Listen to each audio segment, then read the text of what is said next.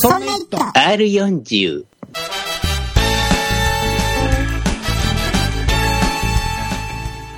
そんな「イット R40」第2回目でございます、えーこの番組は親父3人がですね昔のパソコンの話をぐだぐだと話す番組でございます、えー最新の情報は一切出てきませんので皆様ご注意くださいということで、えーお送りいたしますのは私竹内と吉安と斉藤でございます。よろしくどうもどうもよろしくお願いしますどうもどうも。えーということで、えーう約1ヶ月ぶりの収録になってしまいましたはいはい。うん誰ですか、隔週やろうぜとかってちょっと前回言ってたし、ああ、言うてたね、言うてたね。まあ、いろいろありまして ね。うん。ということで、まあ、あのその間にあのメールも結構いただいてまして、はいはい。えーまず、じゃあ、初っ端な一つ読ませていただきたいんですが、はいはいえー例のごとくですね、えー長文メールいただいておりますんで、はいえーここのところはちょっと吉安先生の方に私が お願いしたいと思います。お願いします。それではですね、えっと、代表して読まさせていただきたいと思います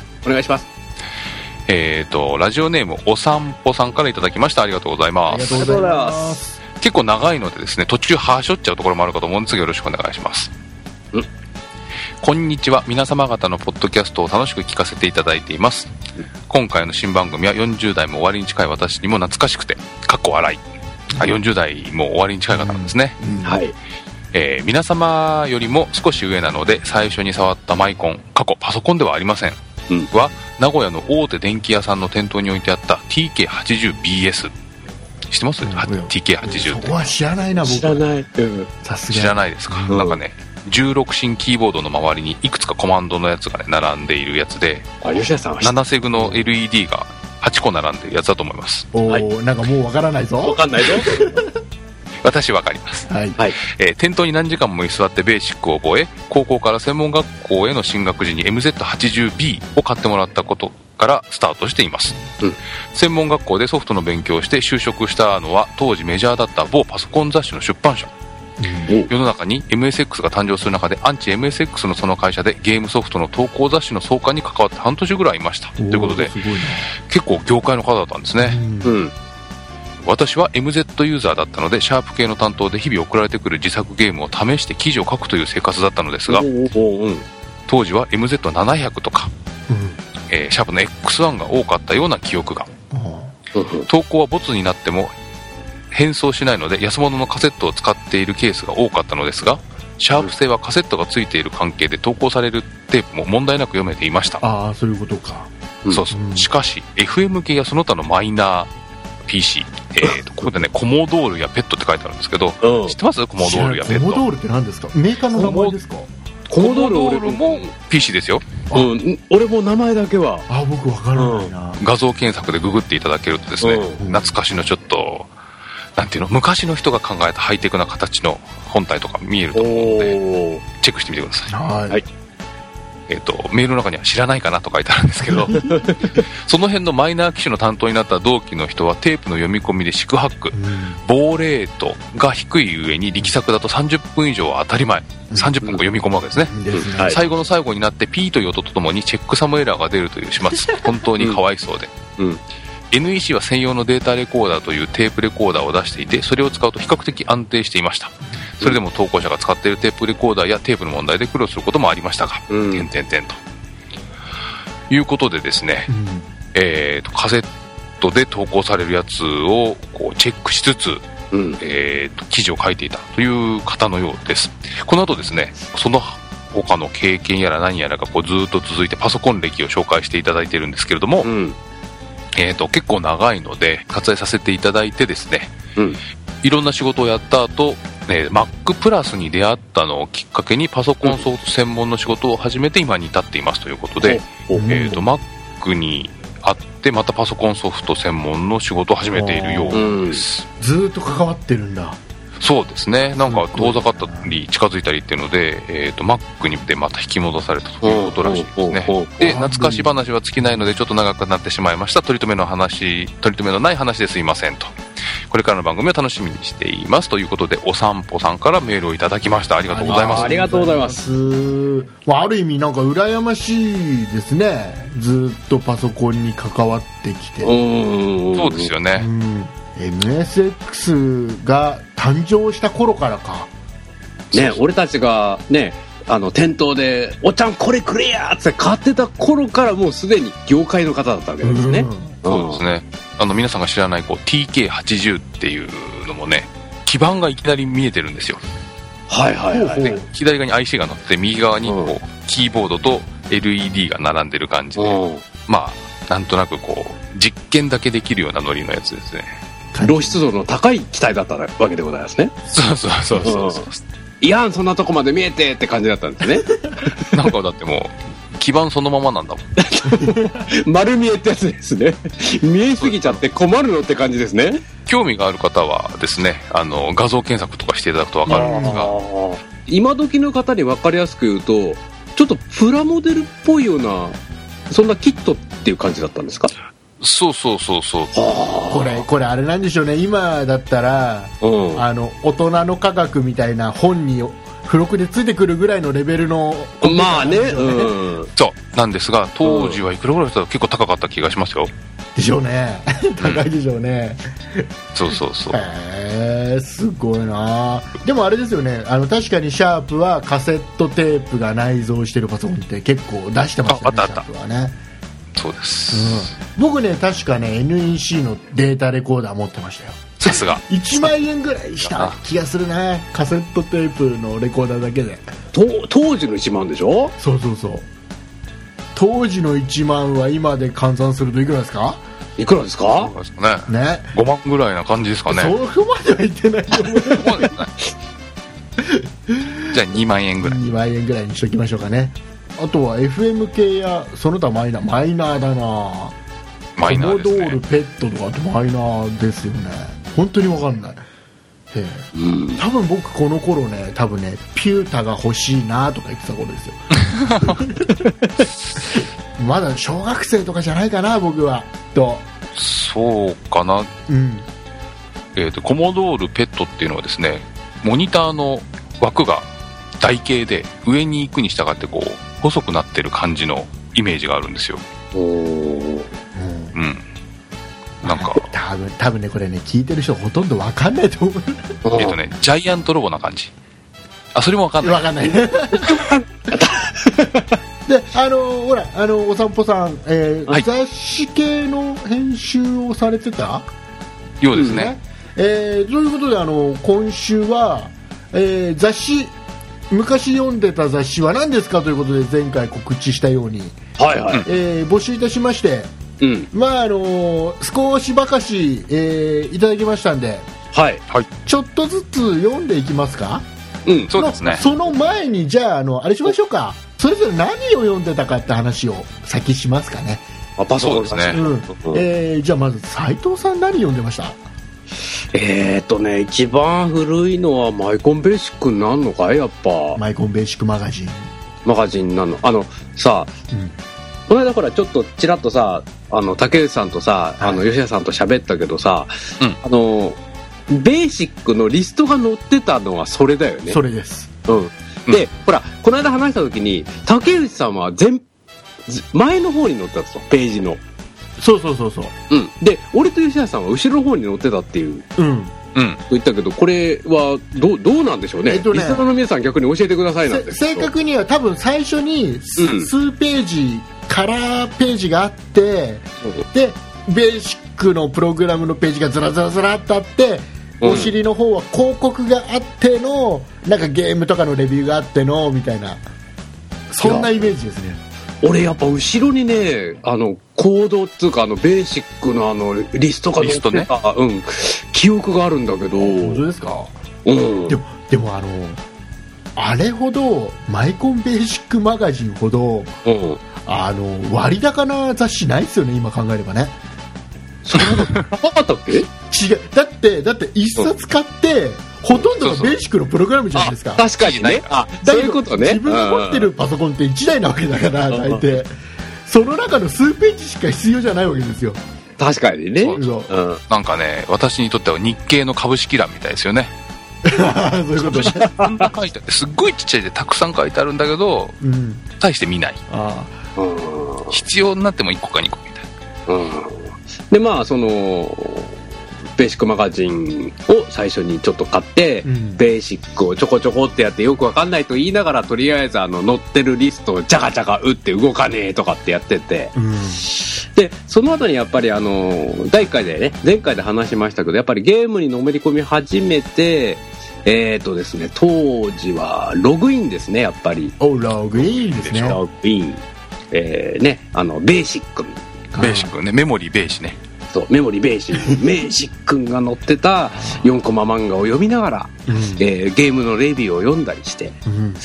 あとはなんだろうな、あの当時だったらあれだね、コンプティークか。コンプティーコンプクティねークありましたね。うん、ねやっぱりゲーム系なんだけど、パソコンゲームでなくて、RPG に関して、例えばあのテーブルトーク RPG で、おうおうおうダンジョンドラゴンズっていうのがあるんですけど、それをこう基盤にして、まあ、一時期有名になったあの、アニメにもなったあの、ロードストー戦記とかね、それを当時、俺が読んでた時に、描いてたというか、あの、記事にしてたんですよね。ほうほう。うんうん。そまあ、それが発展して、ロードストー戦記ってこう、アニメになったりしたんですけど、うん、そんなぐらいかなとりあえずはお。ーあの、これ以上話すと、もうちょっと新しくなっちゃうから、それはもし後で話せるんだったら話します。ああ了解です、いやこれあのさテーブルトークロールプレイングゲームってなんか世間で流行ってた記憶はあるんですようん。そんな流行ってないけどね。あれは何なん何なん何だったんですかあれってえ あれは司会者のいるロールプレイングゲームで、そうやってる感じは人生ゲームとか司会のいる、ね、億万長者ゲームみたいなノリに横から見ると見えるんですけど、うん。うん実際やってるのは、うんそのあるキャラクターになってうん。一歩進むってやるとモンスター出てきたりとかなんか誰かがストーリーを作って台本みたいのを作ってみんななんかサイコロを振ってやってるったんだけどもうそれそれがちょっと分かんなかったんだよな仲間内でやってる人いたんだけど、だからほら、えっ、と、第1回の続きになっちゃうけどさ、うんだからそれをパソコン上で、うんわ、わかりやすくっていうと言い方変だな。パソコン上でもっとこう、お気軽に楽しめるようにしたのが、今の、あのーパソコンなり、ゲーム機なりの RPG になったわけさ。ああそうそうそうなんだ、えじゃあそっちの方が先だったんだそう、テーブルトークが一番最初。そうですへえ知らなかったななんかもうね、うん仲間内がみんなそれでねな集まるんだけど僕はねそれがなんかこっぱずかしいイメージがあって、そうなんですよあのねうん、その気にならないとつまんないんですよ、うんまあその気になるとちょっとやりすぎ感があるっていうのがあってでやるって言うからじゃあ僕も一回見してくれよっつったらみんな嫌がるの。だあやるならいいけど旗から見るのはダメって言わそれうるあのさある種のさちゃんとルールがあるごっこ遊びみたいなとこあるじゃないですかあテーブルとか RPG ってそうなんだそうだからもうそうなんですようんやっぱ、うん冷静に旗から見られると恥ずかしいと思うよあーあれうはちわでやってる学芸会みたいなノリになっちゃうそうそうそうそうそああやっぱそういう感じなんだ、おモンスターが出たぞっていう風にえっとみんなの想像の中で言ってるのをこ何クソ真面目に言うんですようそううー死んでしまうとかっていう感じをやっているので誰か回復呪文をう学みたいなね、あそういうノリなんだうへえん、分かんないよこれあある意味ちゃんとしたテーブルトークを本当に好きな人がこれ聞いたら怒るかもしれないけど、パーティー組むやつと組まないやつがあったりしてね一人のやつもあったりするんで、へえそれぞれのまあ、やつでも奥は深そうですよね、うんいや僕ね逆にあのなんだあのそのそれに近い感じのアドベンチャーゲームはやってたなあのざあの本でうん本で何ページ頭にか行らくってやつそう頭から読んでって、はいはいはいはい、うん選択肢が出てきて、うんこっち何ページに飛べってやつだそう、ん何ページに飛べっつってあれをよくやってたしてなんか自分で作ったりしてたワープロでワープロであの当時のオアシスライトっていうね1行しか出ないワープロでうん一生懸命打って作ってたけ あのちっちゃい液晶がついてるどやつそうそうちっちゃい1行しか出ないやつそうかそうかでほら、まあ、ちょっとほらまたゲームの話になっちゃったからさ、うんしたら、えーじゃあ次吉田さんはどんな雑誌読んでおうねいましたか、えっ、とですね、私はそのマイコンベーシックマガジンは創刊号というかですね、創刊準備号から読んでまして、なんとうんというのも、えっ、と、電波新聞社のラジオの制作っていう本があったんですよ。毎月出て。うんそれの別冊で最初、マイコンベーシックマガジンで出まして、うん私はこうラジオの制作を読んでいた人なので、もう最初の時から読んでるんですけど、うん逆に竹内さんが読み始めた頃にそれやめちゃったんじゃないかな。あー僕がマイコンベーシックマガジンを読んでた頃は音楽データがやたら出てた頃ああ、なんかね、そういうのが増えてた頃に多分やめたと思う、私は。あパソコンミュージックのプレイなんだかみたいなのがうんやたら出てたプレイの行がずっと並んでやつねそうそうそうそうあとは山下明さんが全盛期だった頃が僕が読んでた米漫画ですからであとはログインは読んでたなメモリベーシーは詳しいですよ、おログインお父さんの名前はニゴロっていう名前だとあのあの斉藤さんと吉安さんははいログインってうん、はい縦長でしたあえ途中から正方形に近くなりませんでした雑誌の大きさがい、やそう言われればいや普通の雑誌サイズだったけど縦長の感じに、なうん縦長の感じ A4 な感じ A4 な感僕じが読んでた頃は途中からなんか正方形に近い大きさに変わったんですよ確か、ああ俺じゃあ逆にその頃知らないわうん、その頃はね多分ね立ち読みになっちゃってるかもしれないなのであーもうここでもうちょっと年齢の差出ちゃったかなもうなあとはですね、IO とか ASCII とかを立うんち読みとたまに興味があると買ったりしてうんあー僕そっていこはうのとそこは全然僕は触んなかったなあとはですね私もこうソフトとか電気とかをやる学校に行っていたので自分で自腹じゃなくてもね学校にあったりしてうんそんなのを読んでいたかなあと、皆さんが知らない本で言うと、ビットっていうのがあるんですけど、うん知らないなああ知らリスナなーの方の100人中ね、3人ぐらいが、おーって言ってると思う。い そんなマニアックなうん重要ですよそういうのね その後、昭和から平成になってから、うん就職した後、しばらくして Mac を買って、うんその時に Mac 系の CD ロムがついてくる CD ロム系マガジンをは何い個はいかはいしてたかな。 CD ロムついてくるっつったらもう最近あ CD ロムついてくるってのは画期的だったんですよねそうその頃ね当時はねすごかったあれねどこが最初にやり始めたんだろうなんかすごく苦労したっていうのなんかの記事で読んだことがあるあーえっ、ー、とね、Mac の、あ違う違うあれ僕の知ってる限りだとあれじゃないかなあの FM タウンズ系の雑誌6万8000とかじゃなくてタウンドですかを FM タウンズおうでほらタウンズが初めて CD ロムを標準でくっつけてきたパソコンだったと思うんですよ、確かねであ、そうかも。うん、でその時に付録をどうしても雑誌のおまけとしてつけたかったんだけどうん当初はそれができなくて、うんあの引き換え券みたいのがついてたんですよまあえーその非会見でも売られるってはいうがきか引き換え券がついてて、それを送るとっていう詩で送られてくるっていうシステムだったんですよ最初、えその後 Mac 系だと本当にね CD ロムマガジンという時代があって、えっとパソコン屋さんのソフトウェアのコーナーに CD だけ売って中身雑誌っていうのがあったりしましたよ、うんあーどちらかというと CD がメインっていう感じてか CD しかないの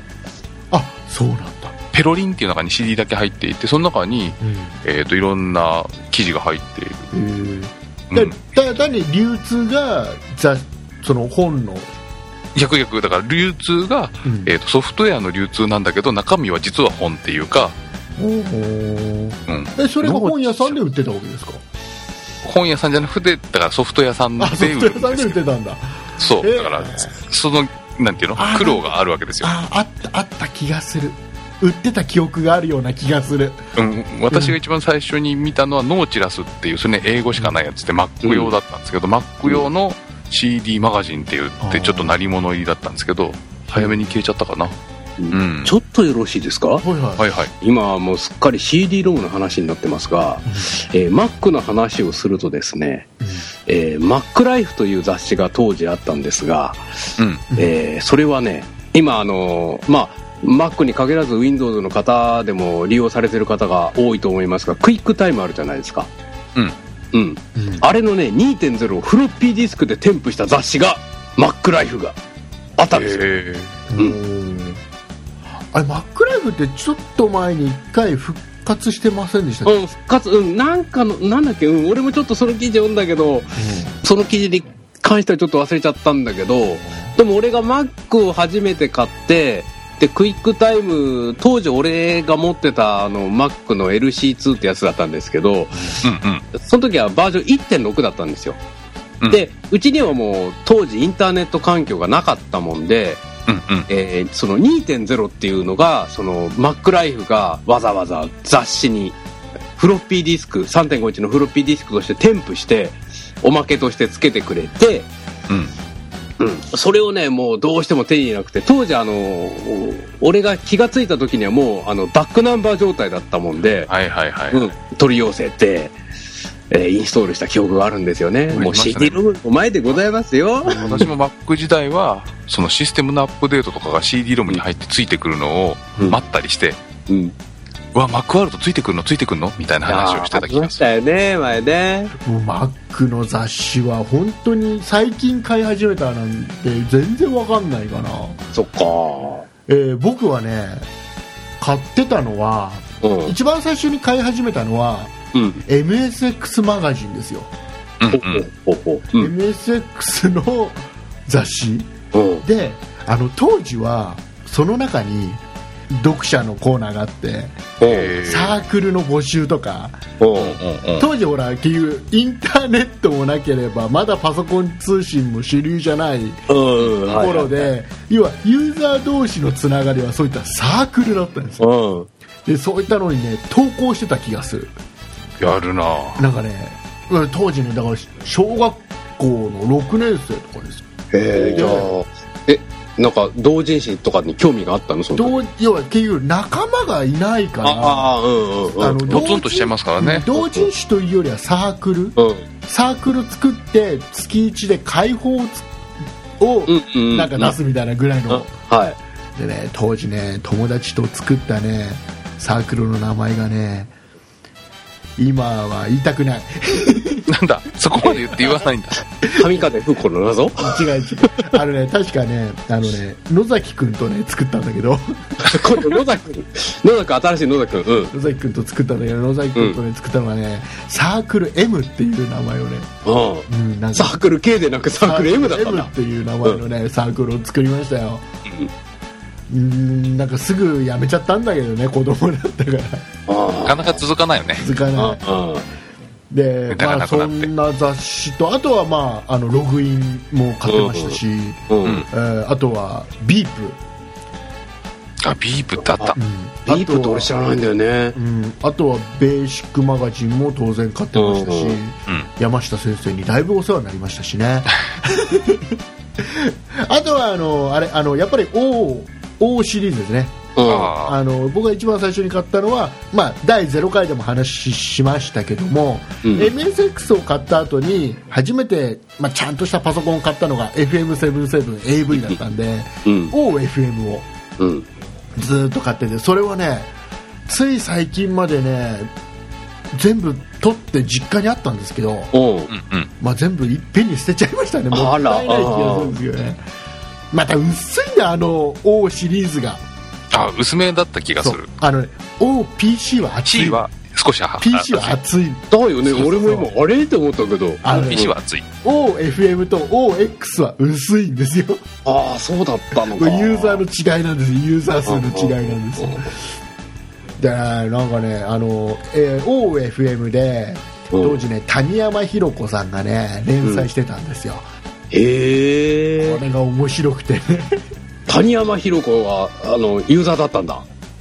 谷山ひろ子さんは確かそうですね FM ユーザーだったと思うほう結構あれなんですよね、ハイテク系いろんなところで出てくるんですよねそうそうそうそうだから結最構あ近のもツイッターやってたりするしパソコン好きな昔好きだったやってた人たちは結構谷山ひろ子ファン多いですよねおーなんそうなかつながりがあるみたいですよなんかそういったのいろいそろうかそんな感じがその後はまあ X6 万8000買って OX うんうんを買ってかなでしばらく雑誌はずっと買ってなかったんだけどうん。最近やっとあれですよそれこそ Mac を買い始めて Mac ファンを毎月今は買ってるぐらいでで20世紀になってからその20世紀になってからもう最近あですね21世紀になってからか21世紀世紀になってから最近ですね、うん。うん、だからもう逆にこの Mac ファンを買ってる自分ってのがうん。小学校中学校の時に毎月楽しみにあの MSX マガジンとか OFM を買ってた頃のうん自分が今蘇ってる、いや、 なるほど。毎月すごい楽しみに買ってるんですよでも Mac の雑誌もさ、今 Mac 逆に人気があるくせに雑誌ほんと減ったよね。っていうかもうみんな雑誌買わないからねああ、そっか、みんなネットでね。若い人うはん買わないっすよ雑誌のコーナー行ってもあんまりないもんね。そうムック本はいくつかあるんですけうど、ん。なんか月刊誌でパソコンのやつはそんなに流行ってる感じしないもんねそうそうみたいですね、そう、だからさ、大昔にさ、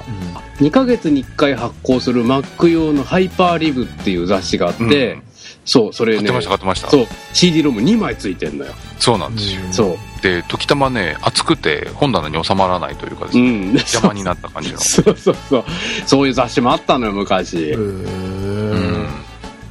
じゃあ、あのーじゃあこの辺でじゃあうん皆さん、他の皆さんリスナーさんはどんなおそうで雑すね誌を見ていたうんそうとですねいうのをちょっと投稿読みましょう読んでいきたいんですけども、はいえー一番最初はあのーえーこれがラジオネームあきしさんありがとうございます、えー今回も楽しく聞きました昔読んでいたパソコン雑誌は何ですかですがマイコンベーシックマガジンです定番ですが、ということでいただきましてうん。やっぱ多いですね多いですねすねで、えー続きがありまして聞いていて感じたのですがうん。 3人の年齢を教えてくれるとさらに面白いような気がしますああ。予想ですが吉安さんが42か43竹内さんが40ぐらいうんうん。斉藤さんが35ぐらいだと思いました私は37歳性別男次回の配信を楽しみにしておりますということでああ、ありがとうございありまがす。とうございますえーどうしますか答え合わせしますかいいよ、別に。いいよ。 うん。じゃあまずとりあえずあれですよ私は大体正解です40歳ぐらいということでほぼ正解私もほぼ正解で40代前半で23ですねえー、じゃあ、 俺か。俺か俺か。俺、実はもう、40代前半、えー、吉谷さんとそんなに変わりません。こあらそんな感じですねんな感じで。他のリスナーさんはどう聞いていたのかなねやっぱ斎藤さん若く聞こえるのかなどうなんだろおうね。お得だねお得だねいやー、まあ、得じゃないよ。でもねでもね斎藤さん僕あの2回ぐらい会いました、ああったよね。うん、あの若く見えますよ若かったでしょ ?16 歳ぐらいだったでしょ、うん、16歳ぐらいうんうんうん次行きいやーまはい、お願すいし次ま行きす。ますはい、お願いします。えーラジオネームスナップショットさんですありがとうございありがとまうございますす、えー前回も楽しく聞かせていただきました、うんえー昔読んでいたパソコン雑誌といえばマイコンベーシックマガジン、もうやっぱり王道だね。平和ですなうんかっこベマガ、ベマえガねーそれと、うんコンピューター関連ゲーム総合誌ビープあビープ竹内さんと同じうん。えーあとコンプティークなんてのも見てましたはいはいはいはい。えー思い出すのが名馬画の広告欄にあった、えー天使たちの午後の広告のドキドキしたこととか天使たちの午後やってましたやってないな私の高校ってなんか記憶にあるけど、エロ系だっエけロエロゲーですよエロゲーの当時の王道も王道じゃないかなああ、絵とか見ると思い出すかもしれないけど、なん僕とか多な。分ね中学校ぐらいの時期なんでうん。もうとてもじゃないけどさすがに広告は見て確かにドキドキはしてたけどうん。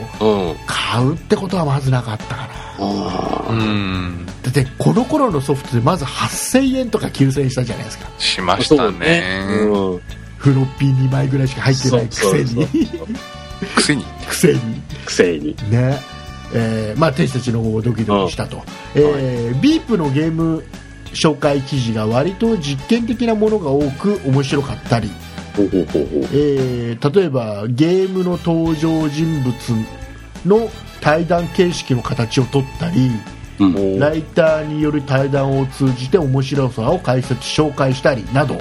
うんもうそんな記事あったんだビープ記憶があんまりないなビープはね僕ねあの杉本くんちで大体見てたん出でました。誰だよ。杉本くんがねうんすごいんですよもうねお金持ち でねいっぱいいいの買ってもらって羨ましいまあそれはいいんですけど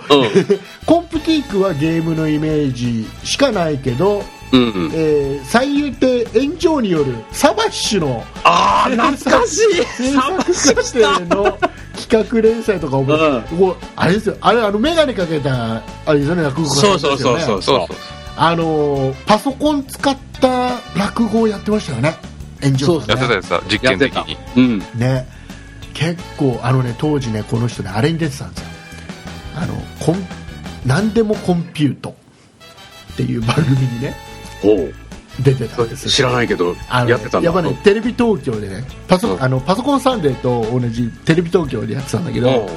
と昔最初は夜中11時半ぐらいに夜あのコンピュートナイトっていう番組だったんですえでそれが、えーとね、確かね日曜日の夕方今のね,、えーとね確かねドライブ55の時間帯ですよ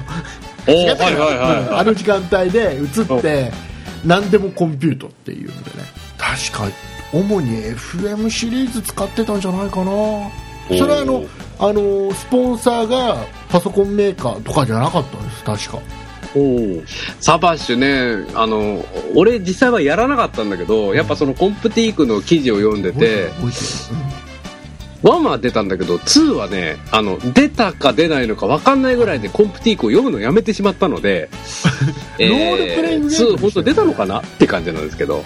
これロールプレイングでしたよねそう、ロールプレイングゲームですよ。ね、なんか覚えてる覚えてる、うん。えーまだまだ次ありますちなみはいにはい所有していた PC は、うん PC8801M2MR だったと思います、おー、えー MR ってあったな。うん、そんな MR ってあの、ドライブが違うんですよね。そうそう、確あか。そうなんですかそう。ドライブが違う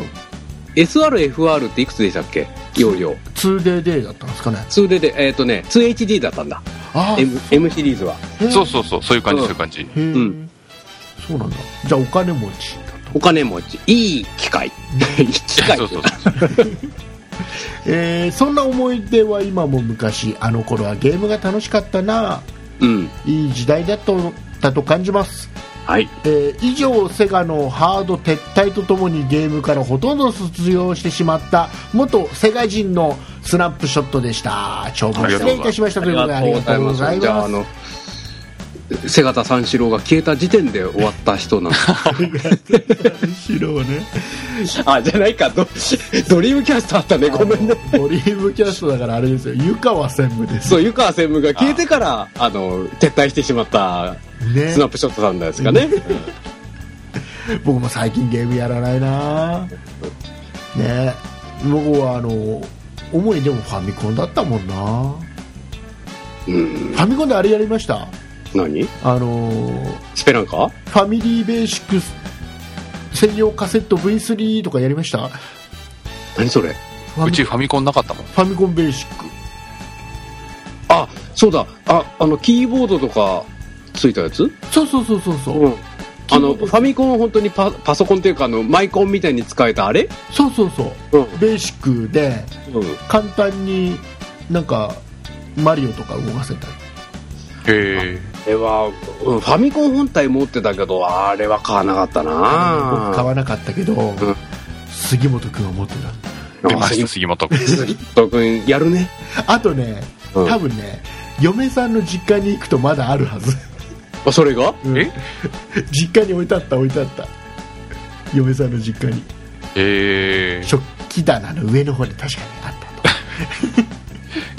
た と今ねファミリーベーシック。ファミリーベーシックあのファミリーベーシックってのが出てその後カセットだけねファミリーベーシック専用カセット V3 ってのが出たんですよへえカセットの中にセーブできんのカセットの中にセーブだったと思いますねうー当時はんねえー そまあ、それはいいとしまして、はいえー続きましてもう一ついただいております、うんはいはいえーラジオネーム、えーシミロンさんからいただきましたありがとうございますありがとうあごりざいますがとうございます。えー初めてメールいたします、はい昭和48年組シミロンと申します、はいまあ、僕僕と大体一緒ですね近いですねねうんえーそんなシリーズをもろもろ拝聴しておりますがこれほどドストレートな番組はポッドキャストで初めてで した、えー浜田わ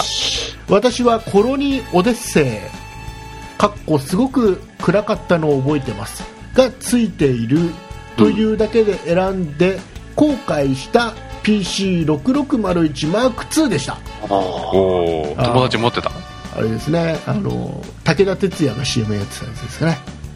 CM 詳しいですね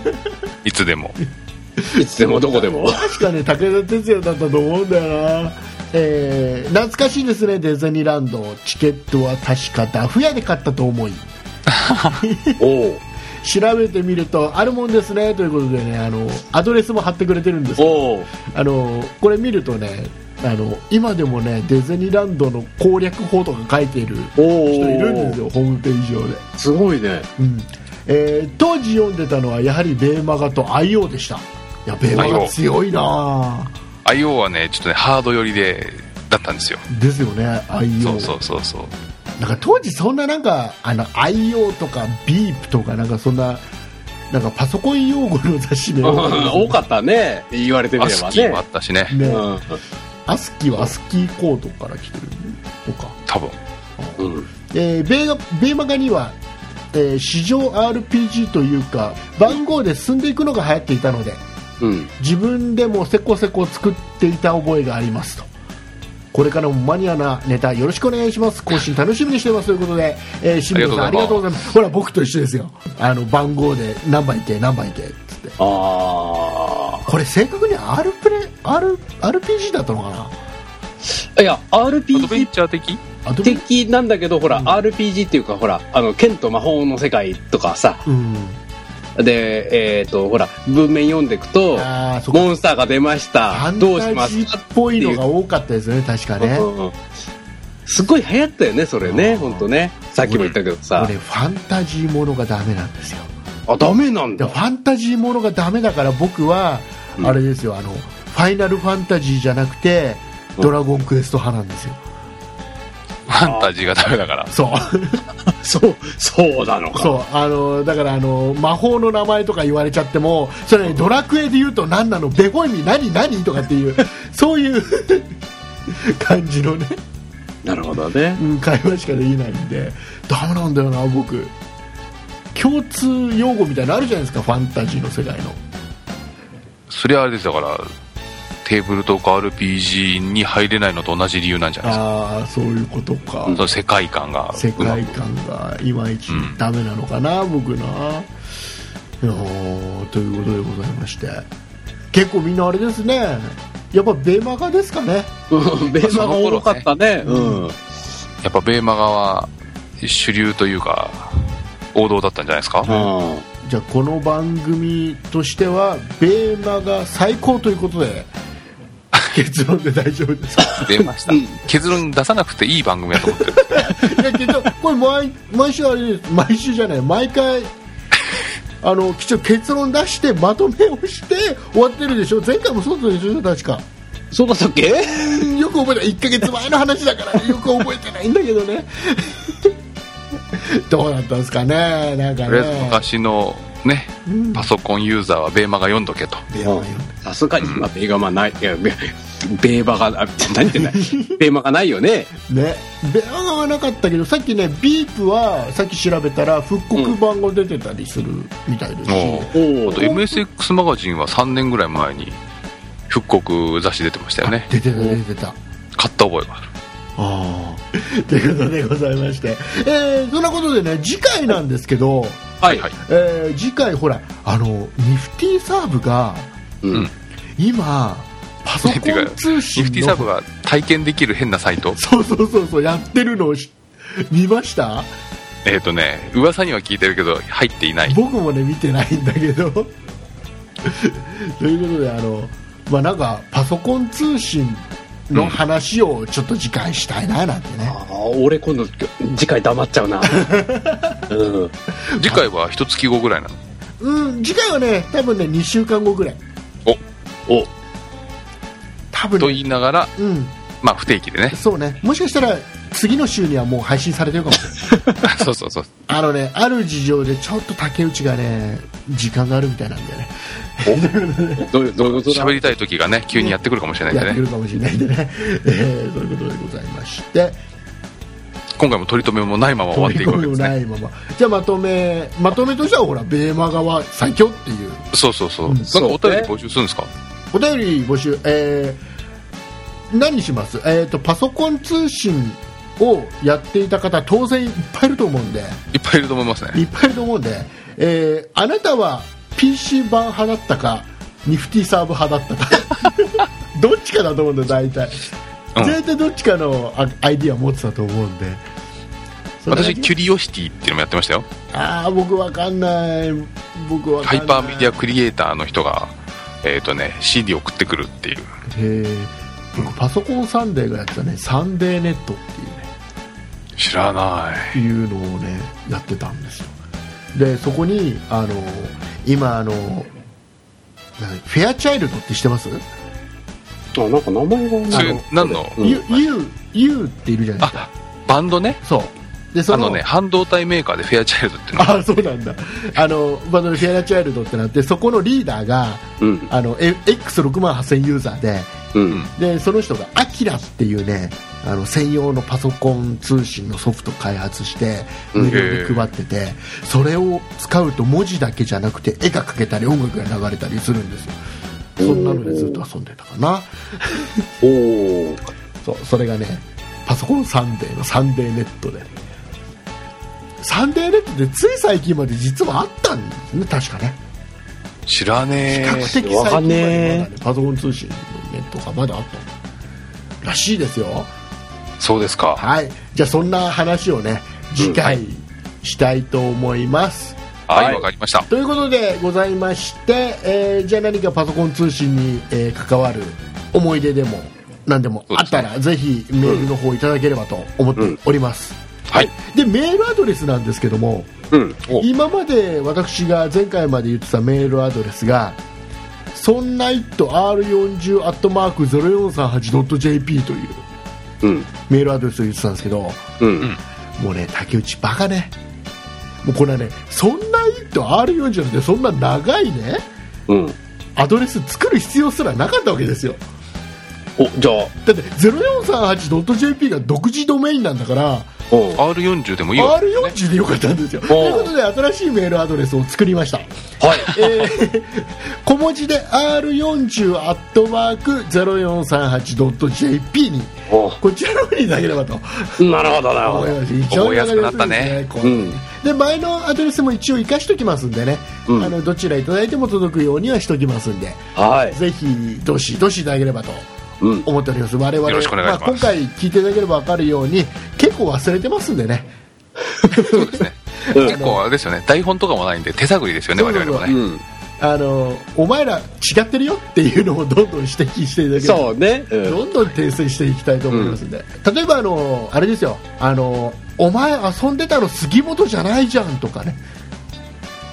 くそ黒んない字じゃ友んみ達たいな聞いてんのいや、わかんないそういう指とか摘も俺ねだ、よ杉本杉本俺だよっていうのでもいいんでしょそうそうそう、多分聞いてないけどね。ということでございましてうん、いいのはか、いそんな終わり方で。はい。えーということですいませんでした、えーではまた次回もよろしくお願いいたします。はい。楽しみにえーでは、お送りいたしましたのは、竹内と、吉安とサイドでございました。どうもでございました。ありがとうございまありがとうございました。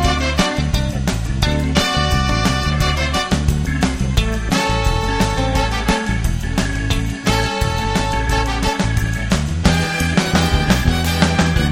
そんな糸